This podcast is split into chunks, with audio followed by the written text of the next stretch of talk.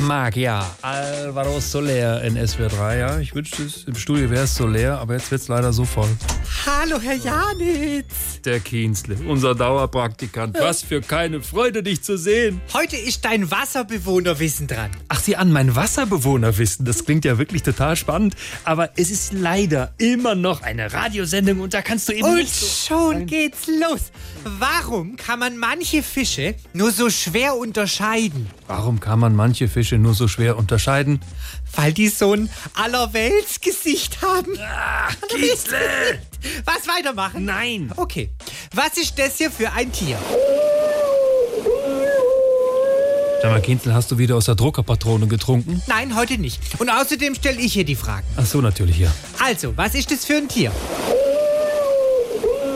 Eine Meerkatze? Na, nein. Nein? Das ist eine Mietsmuschel. Na gut, dass wir das geklärt haben, dann kannst du jetzt draußen vielleicht den Parkplatz fegen oder neu Ba, ba, ba, ba, anstreichen. ba, ba, ba. Welcher Tintenfisch ist besonders gut im Addieren? Bitte erlöse uns.